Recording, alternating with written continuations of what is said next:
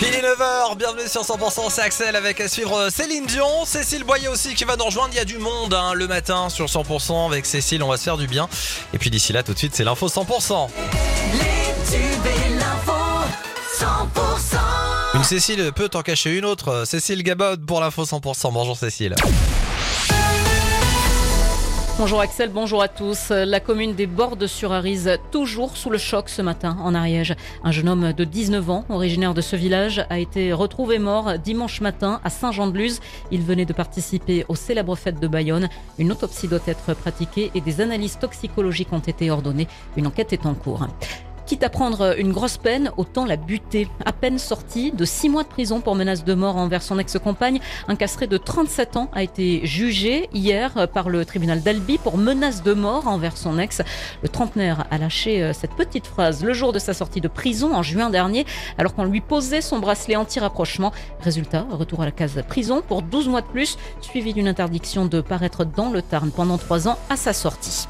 Des pompiers ont été mobilisés pour récupérer une tortue sur la voie publique. Ça s'est passé sur la commune de Saint-Jean en Haute-Garonne. La tortue s'était apparemment échappée du domicile de son propriétaire. Elle a été euh, amenée sur une clinique vétérinaire de Toulouse. Et puis un automobiliste qui roulait beaucoup trop vite à Oloron-Sainte-Marie. Un conducteur a été contrôlé à 100 km h au lieu de 50. Un jeune de 21 ans qui s'est vu euh, retirer immédiatement son permis de conduire. Dans le Gers, la mobilisation de parents d'élèves se poursuit contre la fermeture de la crèche de Montastruc.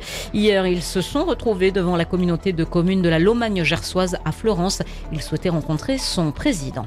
D'autres infos à retenir dans l'actu d'aujourd'hui? Et oui, euh, Axel, il faut désormais le demander. Depuis hier, le ticket de caisse ne vous est plus remis automatiquement lorsque vous faites vos courses.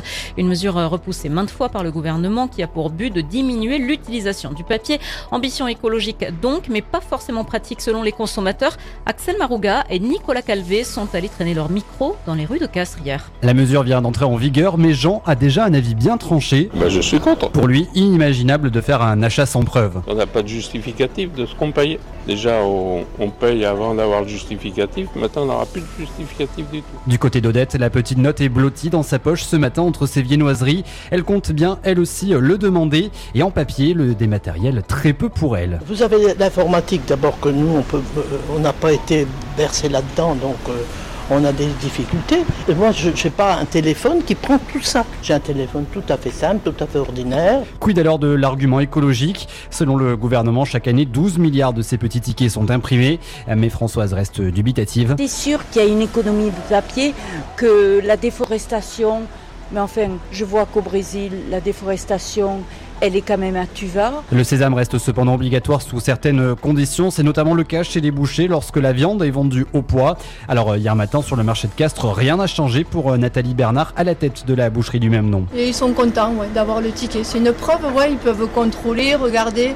Et puis l'erreur est humaine, hein, tout le monde peut se tromper, donc euh, c'est un moyen de contrôle. hein. Et les autres exceptions en cas de garantie sur des paiements aux automates ou encore en cas de paiement annulé ou de crédit. Voilà pour ce reportage signé Axel Marouga et Nicolas Calvé à Castres. Info à retrouver sur 100%.com. À ne pas manquer à Pau ce soir à partir de 21h, Foudre du Bengale et Pierre Demar. Foudre du Bengale, hein, c'est le groupe émergent euh, qu'il faut suivre et Pierre Demar, c'est la nouvelle révéla- révélation venue de Belgique. Merci d'écouter 100%, la suite du journal avec Cécile Avec du football bien évidemment et la France qui affronte le Panama aujourd'hui à la Coupe du Monde euh, après avoir battu le Brésil samedi. Objectif rallier les huitièmes de finale. Coup d'envoi du match ce sera à midi. Un premier avion rapatriant des Français du Niger qui a décollé de Niamey en soirée a atterri dans la nuit à l'aéroport de Paris-Charles de Gaulle. D'autres avions doivent atterrir dans la journée afin d'assurer l'évacuation des 600 ressortissants français pour une opération que les autorités souhaitent clore aujourd'hui à la mi-journée. L'actu continue, prochain rendez-vous à 10h.